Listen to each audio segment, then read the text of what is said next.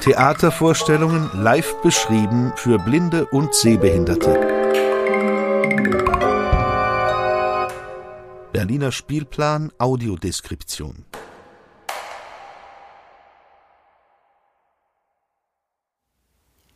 Liebe Hörerinnen und Hörer, während vielerorts schon der Frühling ausgerufen wird, ist das Berliner Kulturleben noch immer eingefroren. Wann wird auch dort Tauwetter einsetzen? Hin und her geworfen von den Infektionswellen, den vergangenen und den möglichen zukünftigen, wagen wir keine genaue Prognose. Alles, was wir sicher wissen, ist, dass wir nicht sicher wissen, wann und wie die Theater, Opernhäuser und alle anderen kulturellen Veranstaltungsorte für ihr Publikum wieder die Türen öffnen werden. Trotzdem wird in dieser Spielzeit an den Berliner Bühnen weitergearbeitet. Auf der Bühne und dahinter. Deshalb können wir Ihnen in diesem neunten Podcast schon mal kurz zwei Aufführungen ankündigen. Der Zwerg an der Deutschen Oper Berlin und Wojciech Interrupted am Deutschen Theater Berlin, jeweils mit Audiodeskription und in einer Nachkritik zum Stück Python Parfum und Pralinen aus Pürgendwo, Theater an der Parkaue, Junges Staatstheater Berlin, bewerten wir zusammen mit Lavinia Knob-Walling speziell die Audiodeskription. Weil in Corona-Zeiten das Streaming eine zentrale Rolle spielt, werden auch wir, die sehbehinderten Kulturinteressierten, noch mehr mit den technischen Voraussetzungen konfrontiert. Dazu kann uns der Digitalisierungsexperte für Theater und Film Stefan Heinke einiges sagen. Und wir schauen über den Tellerrand. Diesmal reicht er bis über den Ärmelkanal nach London, ins traditionsreiche Shakespeares Globe Theatre. Dort ist David Bellwood der Mann für die Barrierefreiheit. Er hat eine eigene Stelle als Access Manager und kann uns über sein Zugangskonzept für Besucherinnen und Besucher mit Seh- und Hörbehinderungen berichten. Doch zunächst zu unseren kurzen Ankündigungen. Einen Ritter, still und wohlgestaltet,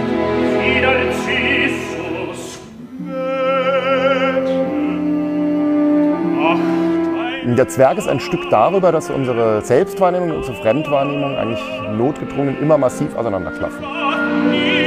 In Alexander von Zelimskis 1822 aufgeführten Einakter Der Zwerg bekommt die spanische Infantin Donna Clara zu ihrem 18. Geburtstag ein ganz besonderes Geschenk.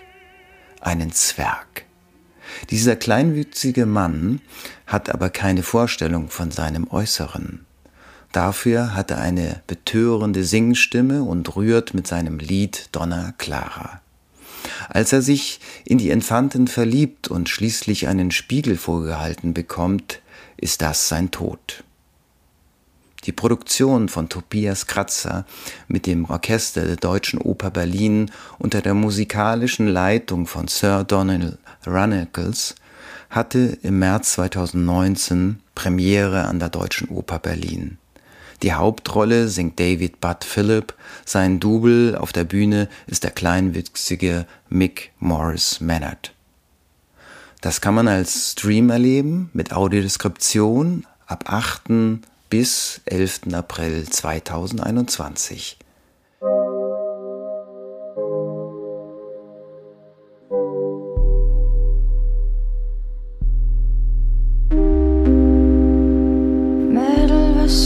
was fangst du jetzt an? Hast ein Kleinkind und kein Mann. Unsere zweite Ankündigung führt uns ins Deutsche Theater Berlin zu Wojciech Interrupted von Mahin Satri und Amir Reza Kuestani. In diesem Stück wird Georg Büchners Drama Wojciech geprobt. Doch müssen die Proben wegen der Corona-Pandemie abgebrochen werden. Die Darsteller, gespielt von Lorena Hanschin und Erno Trepp, befinden sich auch in einem schwierigen privaten Lockdown zwischen Paarbeziehung und Trennungsabsichten. Und so findet Büchners Eifersuchtsdrama seinen Widerhall in heutigen Fragen der strukturellen Gewalt gegen Frauen, die sich besonders in häuslicher Gewalt niederschlägt. Der Termin für diesen Stream mit Audiodeskription ist am 13. März 2021.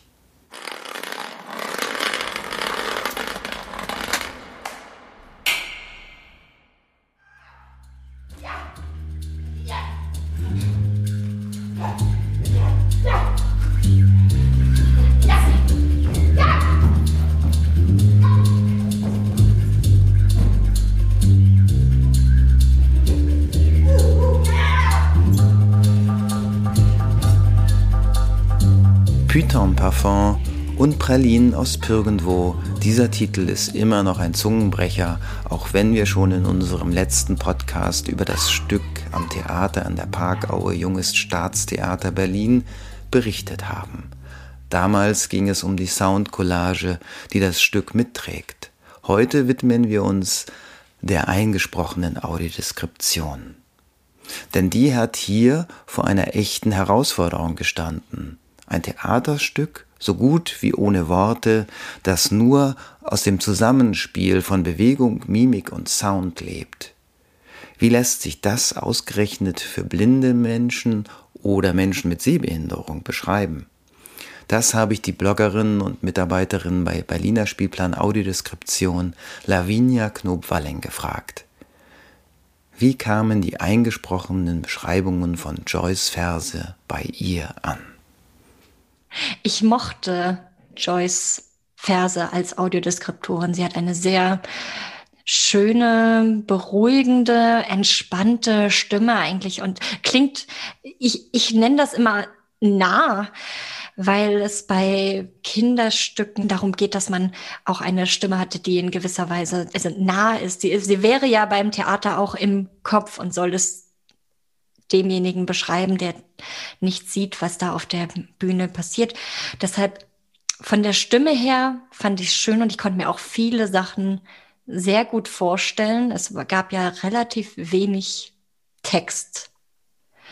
Also es wurde kaum gesprochen. Hier und da mal ein Wort, an die ich mich, dass ich mich gar nicht so richtig erinnern kann eigentlich.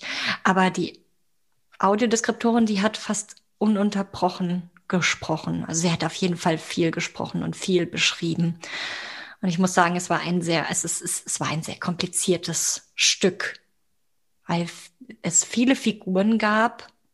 Es wurde viel ähm, gemimt, ähm, es wurde viel sich bewegt und viel ging da über die Bewegung und über die Mimik und bei sowas ist es schon generell schwer, da als Audiodeskriptorin mitzuhalten, denke ich. Aber das hat sie gut gemacht. Sie hat es jedenfalls so gemacht, dass ich einen guten Eindruck von den Schauspielerinnen, von den Figuren bekommen habe.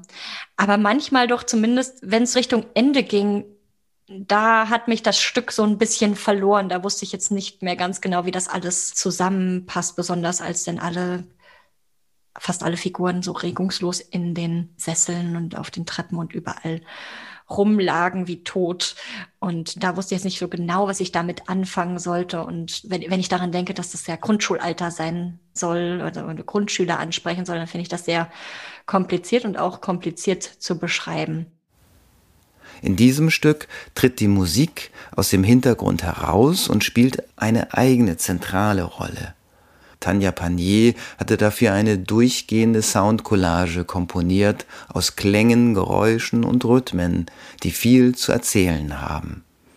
Wie hat dieser Sound auf Lavinia Knobwalling gewirkt? ohne die akustische Untermalung hätte mir sehr was gefehlt. Denn nur die Audiodeskription hat es für mich nicht malerisch genug gemacht. Und was das mir besonders bei einem Kinderstück wichtig. Das hat man einfach selten bei Theaterstücken für Erwachsene, dass es so schön malerisch ist und dass man da wirklich Geräusche mit einbaut, die wirklich Bilder vor dem inneren Auge erzeugen. Und das hat sie, ja, das hat das Stück einfach sehr schön hingekriegt.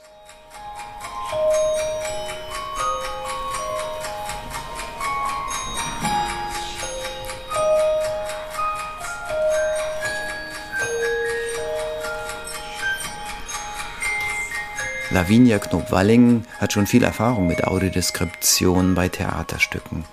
Aber ist Audiodeskription auch in Stücken wie jetzt Python Parfum und Pralinen aus Pirgendwo geeignet für blinde Menschen und Menschen mit Sehbehinderung? Es war ein, ein schwieriges Stück. Ich glaube, das hatte meiner Meinung nach auch ein paar gute philosophische Elemente, die es vielleicht ein wenig schwierig gemacht haben aus meiner Sicht und schwierig machen würden für Grundschüler, für die es ja gedacht ist. Aber vielleicht haben die noch mal eine ganz andere Herangehensweise. Da ist es vielleicht noch vielleicht noch wichtiger, dann noch mal reinzugehen und mit der Audiodeskription auch ähm, noch mal genauer zu beschreiben, welche Emotionen und welche Stimmungen hervorgerufen werden sollen in den verschiedenen Szenen und weniger auf die Bewegungen zu achten. Die Bewegungen sind wichtig, aber diese Diskussion und dieses, diese Auseinandersetzung haben wir in jedem Theaterstück, in dem wenig gesprochen und sich viel bewegt wird. Was sagt man da und wie sagt man das? Audiodeskription beschreibt vorrangig äußere Bewegungen, soll aber auch innere Bewegungen oder Stimmungen vermitteln. Das Stück ist zwar ein Kinderstück, enthält aber auch gefühlte Einsichten, die man durchaus als philosophisch bezeichnen kann. In welcher Stimmung ist Lavinia Knob-Walling aus dem Stück hinausgegangen? Ich hatte ein bisschen das Gefühl, als hätte ich mir gerade ein Bild angesehen. Oder vielleicht auch einen Zeichentrickfilm. Denn so stelle ich mir das gerne vor. So diese Bilder entstehen vor meinem inneren Auge, wenn ich diese wunderschönen Melodien und Klänge höre. Es ist für mich wie eine, wie eine Soundcollage, die ich aber sofort in Bilder übersetze vor meinem inneren Auge. Deswegen hatte ich ein, sagen wir mal, fröhliches Gefühl. Ich fühlte mich quasi farbenfroh. Python Parfum und Pralinen aus Pürgenwo wendet sich dezidiert an Kinder im Grundschulalter, aber ist auch ein Familienstück. Was können Erwachsene aus Kindertheaterstücken mitnehmen?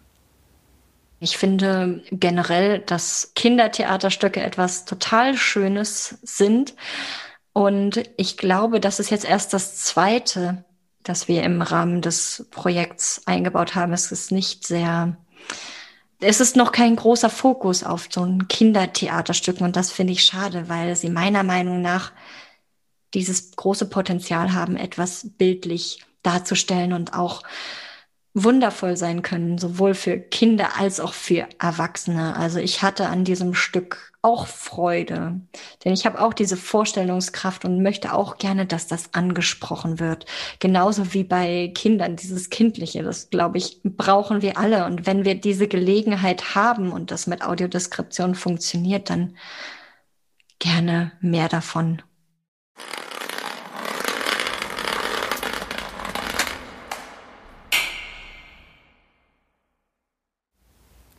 Wenn wir vom Theater in Pandemiezeiten sprechen, meinen wir in erster Linie die Aufführungen. Wir sprechen über Künstlerinnen, die diese Stücke zum Leben erwecken. Und wir überlegen, wie auch in diesen etwas schwierigen Zeiten das Theater sein Publikum erreichen könnte. Natürlich digital. Und da ist Stefan Heinke der Richtige, um uns die technischen Voraussetzungen auf Seiten der Theater wie auf Seiten der Nutzerinnen nahezubringen.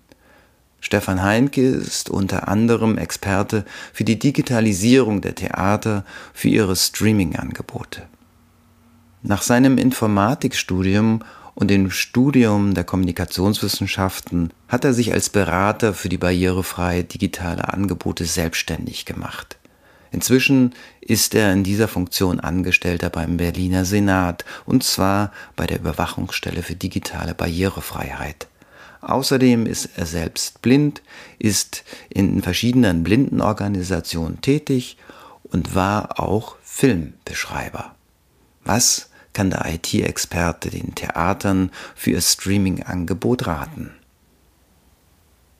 Ja, also letzten Endes kommt es dann auch wieder so ein bisschen drauf an, wie das Angebot angelegt ist. Entweder ist es halt reiner Streaming, das Angebot, ohne Interaktion, dann sind es halt die Komponenten, die ich schon beschrieben habe, dass eben vom Angebot selber das barrierefrei aufbereitet wird, die Webseite der Player.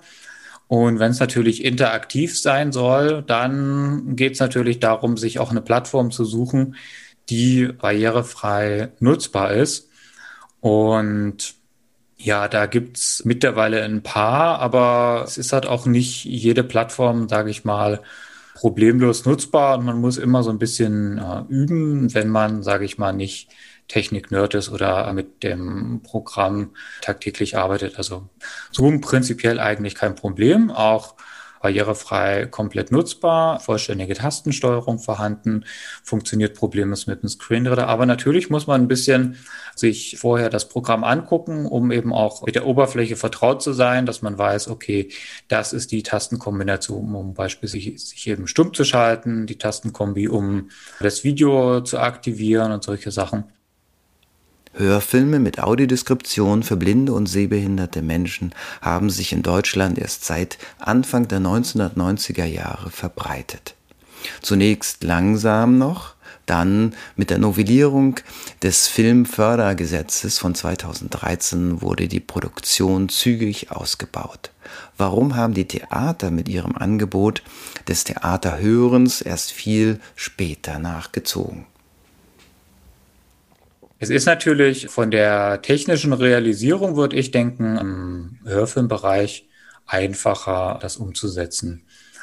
Und man hat halt doch gemerkt, dass von vielen Institutionen, also sowohl von den Institutionen selber als auch vom Politikbereich, sich lange dagegen gewehrt wurde, Audiodeskription im Kulturbereich und dann eben auch im Live-Kulturbereich einzuführen. Also da hat man so richtig gemerkt, dass das Verständnis für Barrierefreiheit, für Teilhabe im öffentlichen Leben und auch im kulturellen Leben für die Betroffenen selber auf vielen Stellen nicht vorhanden war und großteils auch immer noch nicht vorhanden ist. Und dann ist natürlich auch immer so der Punkt, wo sich dann gesträubt wird, ja, dann müssen wir ja baulich was verändern. Wie können wir das denn technisch bei uns im Haus umsetzen? Da muss ja so viel Technik installiert werden und das für die äh, zwei, drei Blinden, die das vielleicht einmal im Monat nutzen und solche Sachen. Also das sind dann eben so die Argumente, die man dann als Betroffener, als äh, Interessenvertreter an den Kopf geworfen bekommt, wo man dann ganz klar sagen muss, also Kinder, das ist ein Menschenrecht, Teilhabe, ähm, Barrierefreiheit auch im kulturellen Bereich. Wir haben die UN-Behindertenrechtskonvention. Wir haben das BGG, geht das bitte auch endlich mal an, aber da merkt man halt echt so viel Widerstand noch, gerade auf politischer und institutioneller Seite, dass man da teilweise auch wirklich manchmal so ein bisschen verzweifeln kann. Die Audiodeskription muss also nicht nur technische Hürden nehmen, sondern sich auch politisch durchsetzen. Kulturpolitisch, inklusionspolitisch. Inwiefern kann sie sich auch künstlerisch behaupten? Die Meinungen reichen von Audiodeskription als Serviceangebot bis hin zur Audiodeskription als einer eigenen Kunstform. Stefan Heinke hat da einen Kompromiss gefunden. Naja, die Audiodeskription ist sicherlich Teil des Kunstwerks. Ich glaube, so, so rum kann man es vielleicht fast noch mit am besten sagen. Also ohne die Audiodeskription wäre gerade für unser eins äh, ja so ein so ein Kulturevent oder auch ein, ein Film oftmals nicht das, was er ist. Und dadurch ist die Audiodeskription jetzt sicherlich nicht nur Service, also das ist eindeutig, also von meiner Warte oder von meinem Empfinden her zu tief angelegt, aber die Audiodeskription selber ist halt ein Teil äh, des, in Anführungsstrichen, Produkts, aber auch des Kunstwerks. Und die Audiodeskription zu erstellen ist ja selber auch ein sehr aufwendiger Prozess, ein arbeitsreicher Prozess.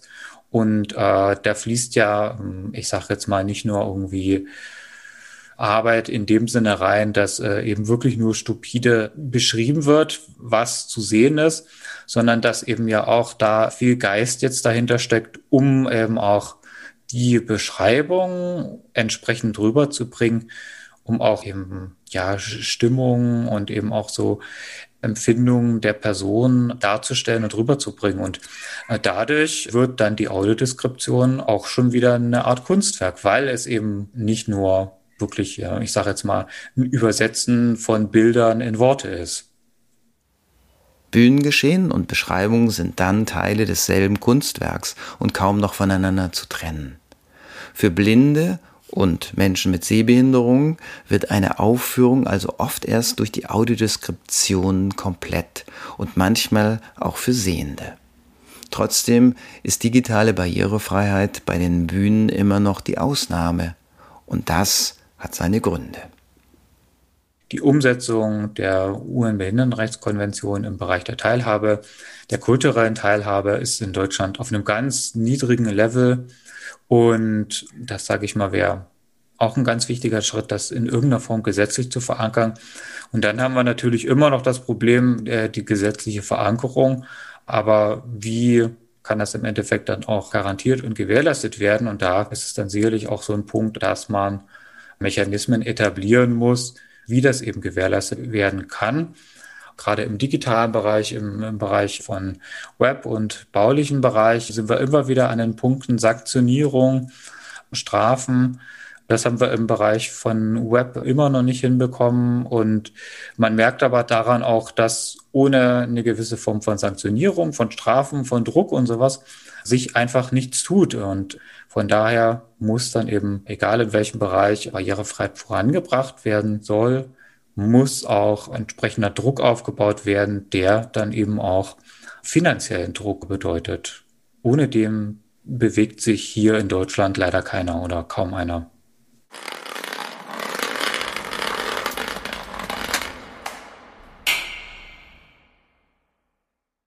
Zum Abschluss blicken wir wie immer über den Tellerrand, aber diesmal lehnen wir uns weit hinaus bis nach London an das Shakespeare Globe Theatre zu David Bellwood, dem dortigen Access Manager.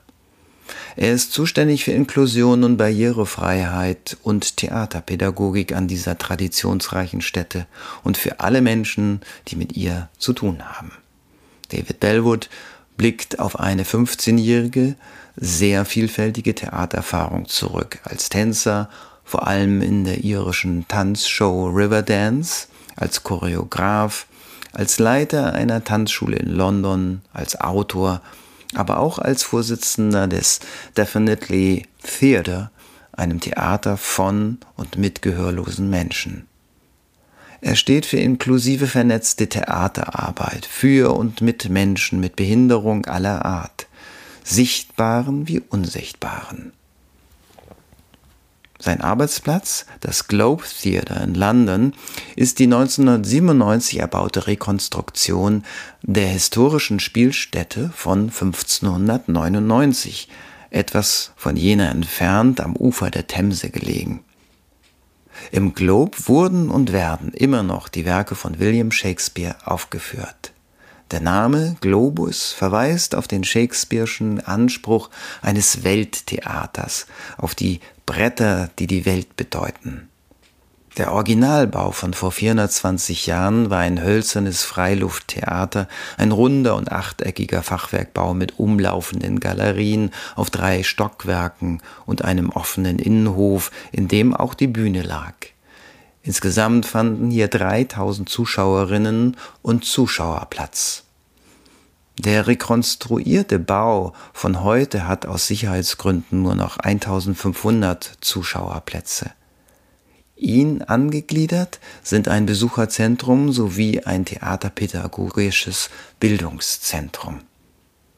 Was genau macht ein Access Manager? Was bedeutet es, Menschen mit den unterschiedlichsten Arten von Behinderung barrierenfreien Zugang zu einem Veranstaltungsort wie dem Globe Theatre zu verschaffen?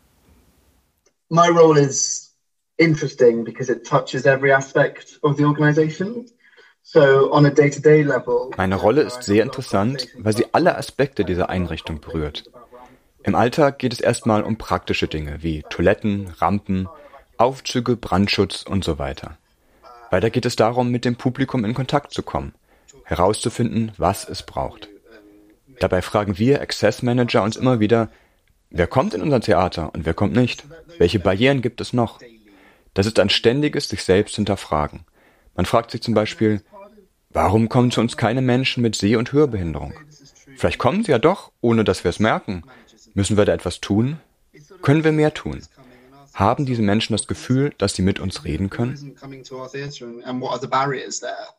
Is there more we could be doing? Do, do they want to, do they feel that they can approach us and talk to us? Alle Schauspielerinnen und Schauspieler im Globe erhalten eine zweistündige Schulung sowie eine Zusatzweiterbildung in Barrierefreiheit. Aber was versteht David Bellwood unter Barrierefreiheit? Uh, we have access in our in our course. The reason why Shakespeare's Globe exists says that we want to make Shakespeare accessible for all. It's right there. Barrierefreiheit ist im Globe Theatre in den Statuten verankert. Der Grund, weshalb es das Shakespeare's Globe überhaupt gibt, ist, dass wir Shakespeare für alle zugänglich machen wollen. Das ist Barrierefreiheit. Intern haben wir dafür den Ausdruck bedingungsloses Willkommen, unquestioned welcome. Dieser Begriff stammt aus dem Theaterstück Ende gut, alles gut und meint, dass alle Menschen es verdienen, hier zu sein, ohne dass daran gerüttelt würde. Ohne dass andere Zuschauer darüber urteilen. Sie wissen schon, warum sind sie hier? Sie gehören nicht hierher. So etwas machen wir nicht. Bei uns ist jede und jeder bedingungslos willkommen.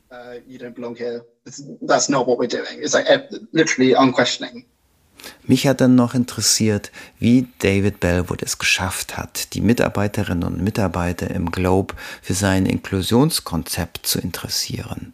Funktioniert das bedingungslose Willkommen? And back to the brilliant staff, um, something which which I established with the staff and hopefully all this training really underpins. Ja, uh, und das liegt an den großartigen Mitarbeiterinnen und Mitarbeitern. Ich habe da etwas etabliert, was durch die Schulungen hoffentlich noch gefestigt wird. Ich tue ja ständig vieles, damit das Globe noch barriereärmer wird.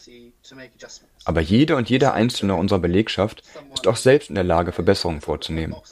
Wenn also jemand an der Kasse Tickets verkauft, dann wissen hoffentlich alle an der Kasse, dass sie auch von selbst auf die Wünsche des Publikums eingehen können. Und das jeden Tag zu tun, Barrierefreiheit praktisch umzusetzen, darum geht es. Wenn man einer schwangeren Frau ein Kissen besorgt, das ist Barrierefreiheit. Wenn man dafür sorgt, dass jemand von der Sonne nicht geblendet wird, das ist Barrierefreiheit. Gibt es ein Beispiel für eine gelungene Umsetzung des Inklusionsgedankens in der Aufführungspraxis? We had a brilliant, brilliant performance of um, uh, Much Ado About Nothing a couple of years ago, a few years ago. And we had a group of um, it was 12 young um, theatre makers, all of whom had Tourette's syndrome. Wir hatten vor ein paar Jahren eine großartige Aufführung von Viel Lärm um nichts. Wir hatten eine Gruppe von zwölf jungen Theatermacherinnen, die alle das Tourette-Syndrom hatten. Und sie baten uns deshalb, dass wir vor der Vorstellung eine kleine Ansage machen, dass sie nämlich alle das Tourette-Syndrom hätten. Sie haben sich das ausgedacht, nicht ich. Also haben wir das gemacht. Die Reaktion darauf, die große Anzahl positiver E-Mails und Briefe, war überwältigend. Menschen aus dem Publikum sagten, das ist unglaublich, ich hatte gedacht, beim Tourette-Syndrom geht es nur ums Fluchen. Aber diese Menschen haben nicht geflucht.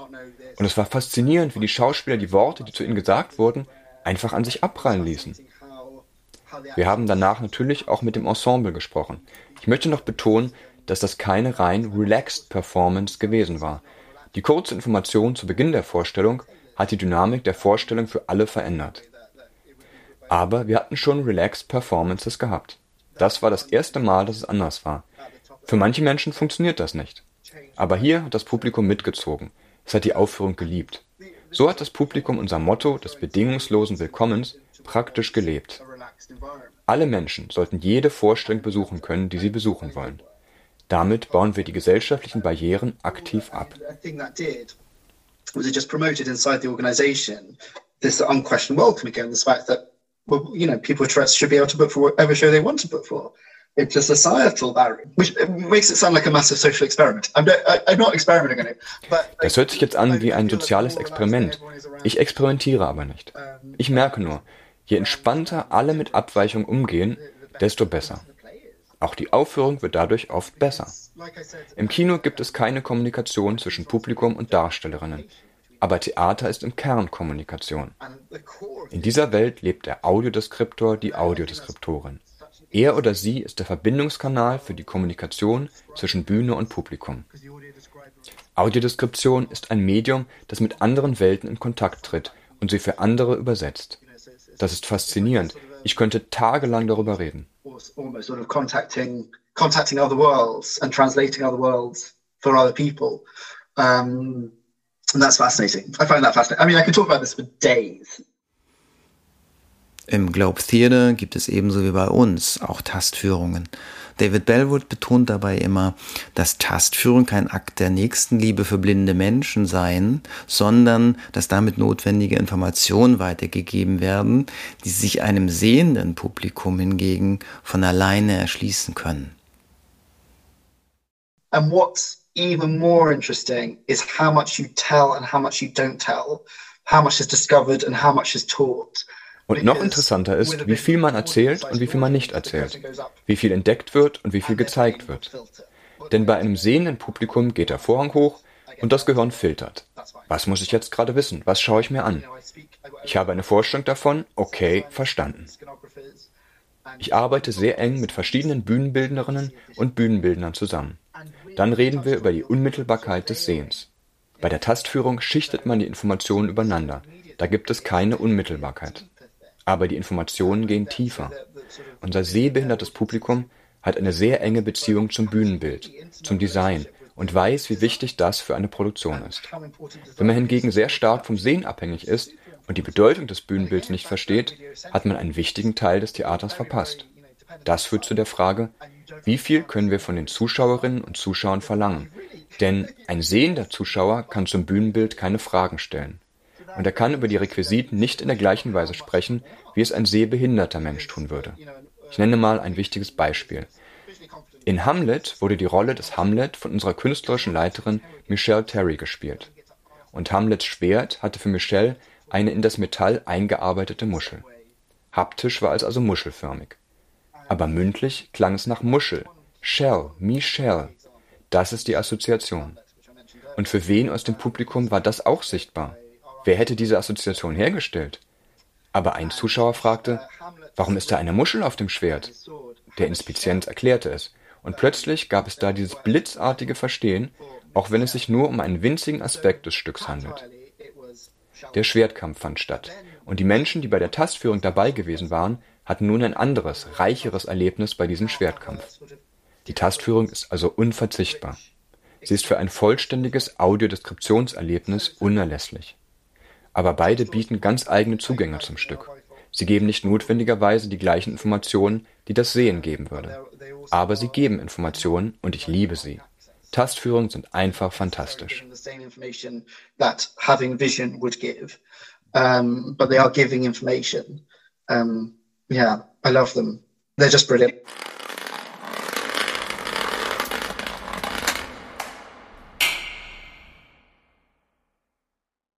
Wann die Berliner Bühnen wieder für ihr Publikum bespielt werden, wissen wir gerade nicht.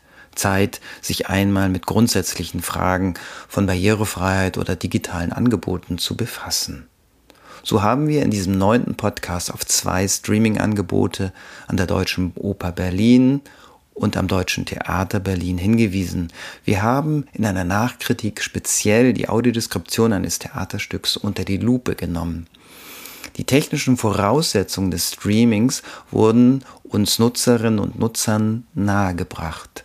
Und in unserer Serie über den Tellerrand schauen sind wir eingetaucht in die Welt des Globe Theatre in London, wo die Shakespeare-Tradition sich mit einem fortschrittlichen Konzept von Barrierefreiheit verbindet.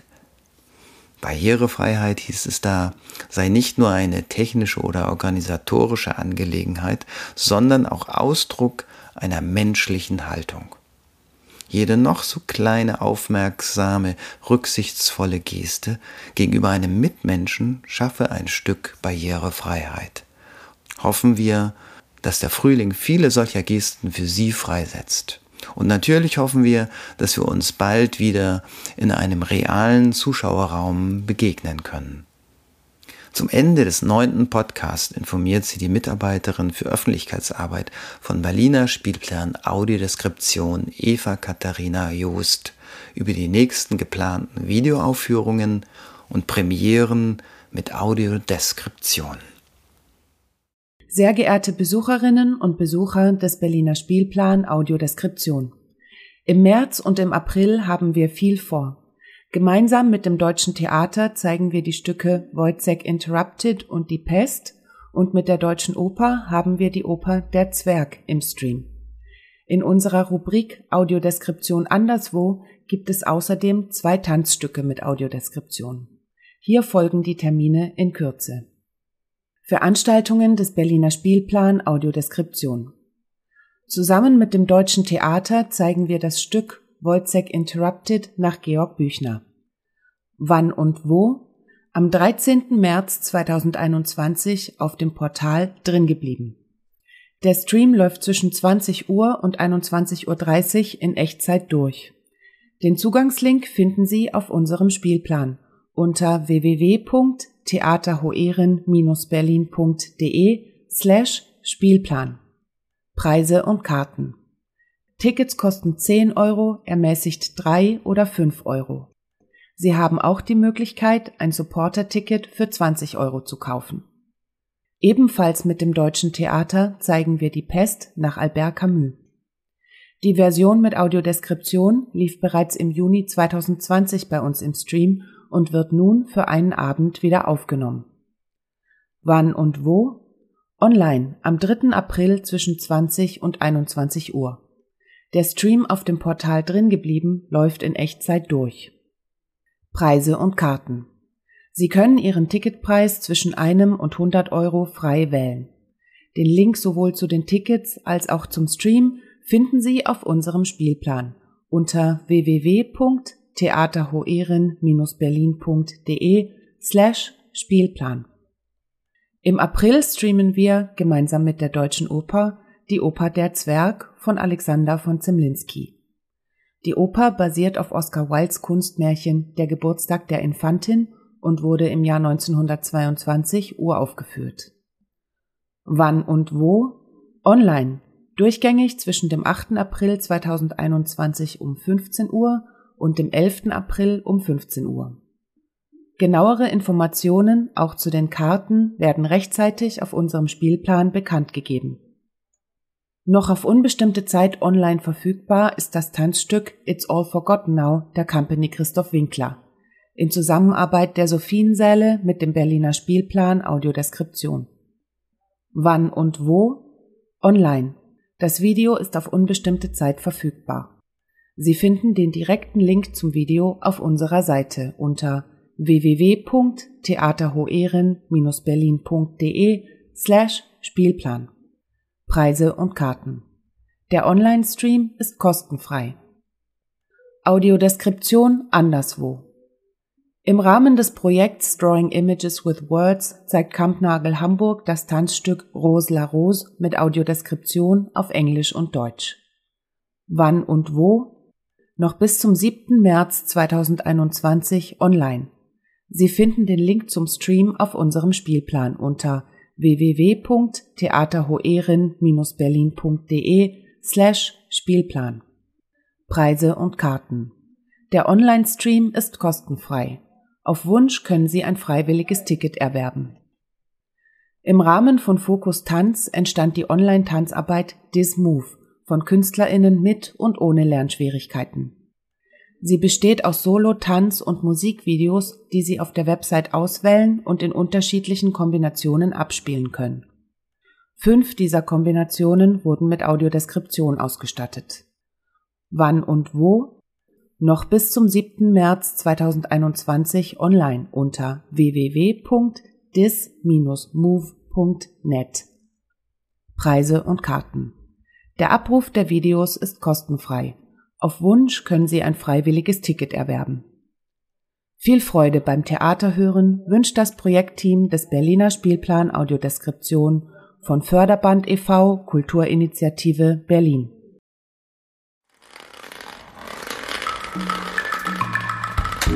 Theatervorstellungen live beschrieben für Blinde und Sehbehinderte. Berliner Spielplan Audiodeskription